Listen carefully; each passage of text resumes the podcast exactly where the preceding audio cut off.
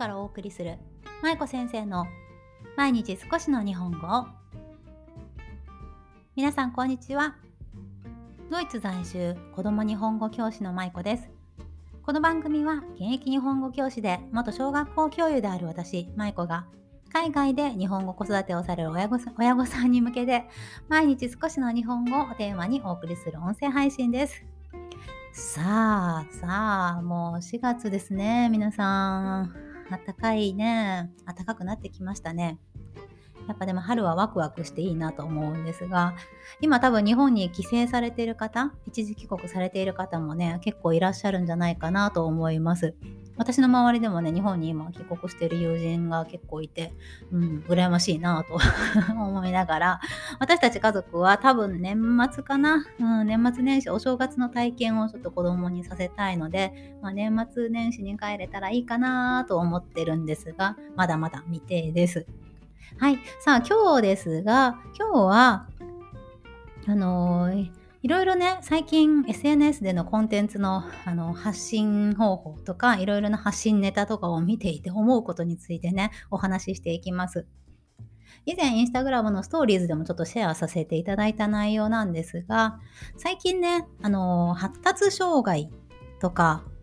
HSP、あの、ハイセンシティブなんでしたっけ？パーソンでしたっけ？はい、あのちょっと繊細な人というねあれですが、はい、そういったことのあのそういったことを元ネタにしたコンテンツが非常に増えてるなということを感じるので、まあ、ちょっとあの日本語育児とは離れてしまうかもしれないけれどちょっと、まあ、あの私の気持ちがまだそのそっちに向いているうちに話しておこうかなと思って今日の放送をとっています。で、私の結論としては別にあの発達障害が悪いとか HSP が悪いとかいう話じゃなくって、それ自体は何も問題ないし、別に特性だからね、そんなのあのあのいいとか悪いとかの話じゃないと思っています。ただ、それを自分の承認欲求を満たすためにコンテンツとして発信している人が非常に最近増えてるんじゃないかなと私は思ってるんですね。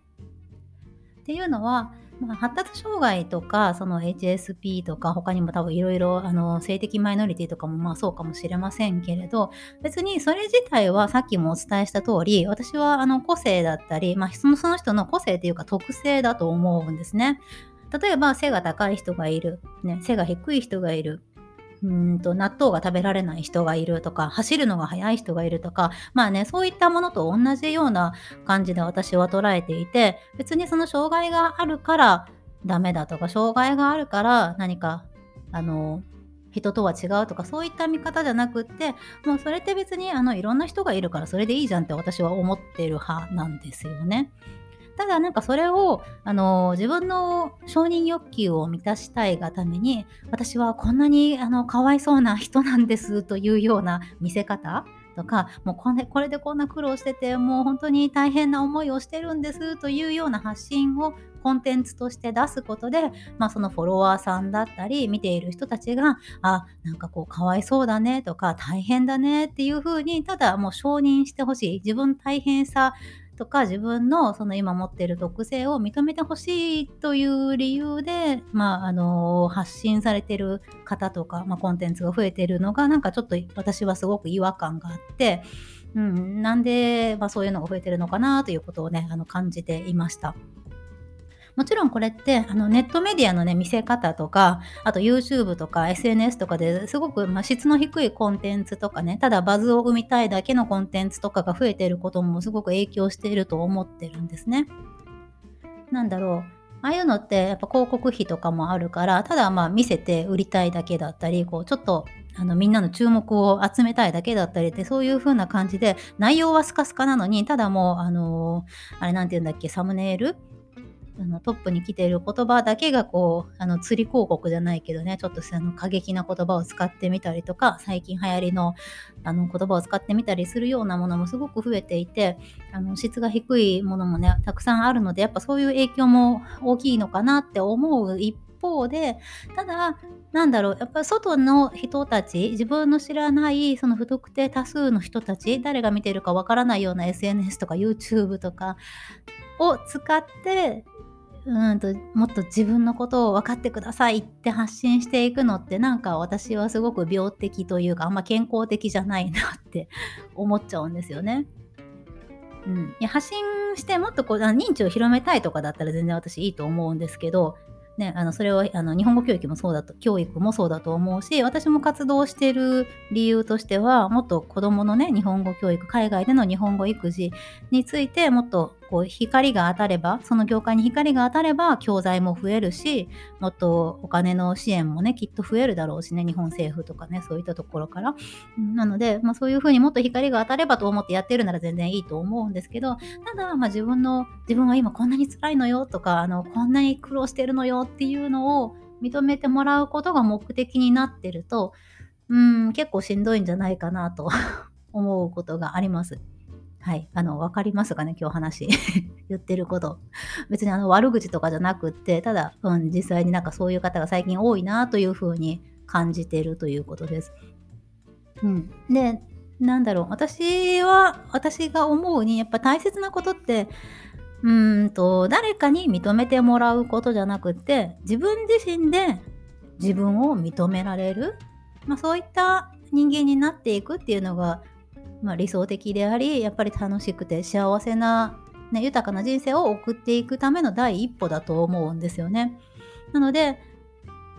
うん、誰かに認めてほしいの前にまずは自分で自分を見つめてみるっていうことからね始めるのが大事なんじゃないかなと思うんです。でもやっぱ自分で自分を見直して見つめてあのダメなところを改善していくってすごくしんどい作業ですよね。なのでやっぱそこに向かって努力できるかどうかって人それぞれだと思うし本当にやらない人はずっとそうやって誰かに認めてもらうことばっかりを求めて一生を終えると思うんですが、うん、でもちゃんとやっぱそこに向かって努力をしていけばきっともっといい人生が待っていると思うし全然違う方向に行ったりとかまた新たな出会いとかアイデアに恵まれたりとかするもんなんですよね。だからうん、ちゃんと自分で自分のことを認めてそして大切にしながらねあの生きていくのがいいんじゃないかななんて思ったりします。なんか今日ほっこり会みたいな話してるな。そう。まあでも何が言いたいかってただまああの弱さを見せて傷を舐めなめ合うことってあんま意味がないと思いますよっていう話です。ね、やっぱり現実痛いところだけど見たくないしなんかこう目を伏せたくなるところだけどやっぱそこをちゃんと見て現状を良くしていくためにねちゃんと行動につなげていくっていうことがね非常に大事だと思いました。最近のあの SNS とかを見てて。はい。皆さんどうですか？どうですかって言われてもね。うん、どう？そんな感じのこと誰か考えてる人いませんか？そうね、いろんな人がいるのはいいんだけれど、なんかやっぱ SNS との付き合い方とかもね、考えていきたいですよね。うん。私もこの前、いつだっけ？先週？先々週かな？あの、週末にインスタデトックスとか言って、ちょっとね、あの、インスタから離れてたんですね。先々週だね。2週間ぐらい前に。それで、まあ、2週間のその48時間のうちに1回だけしかインスタ見なかったんですよ。えー、見たんかいっていう話ですけど、ね、そしたらでもね、もうものすごいなんかもう頭も体もめっちゃ軽くなって、もう私はいかにインスタというか SNS にね、こう依存しているのかっていうこと、携帯をずっと触ってるのかっていうことが非常によく分かった週末でした。まあ、そんな感じでやっぱり私たちってなんだかんだその、ね、あの、SNS もそうだし、いろいろこういったデジタルの力、抗えない力に、うん、振り回されているなっていうことがうん、よく分かりました。なので、ね、やっぱ自分が今本当に何をしないといけないのか、ただ SNS に愚痴をこぼしたりとか、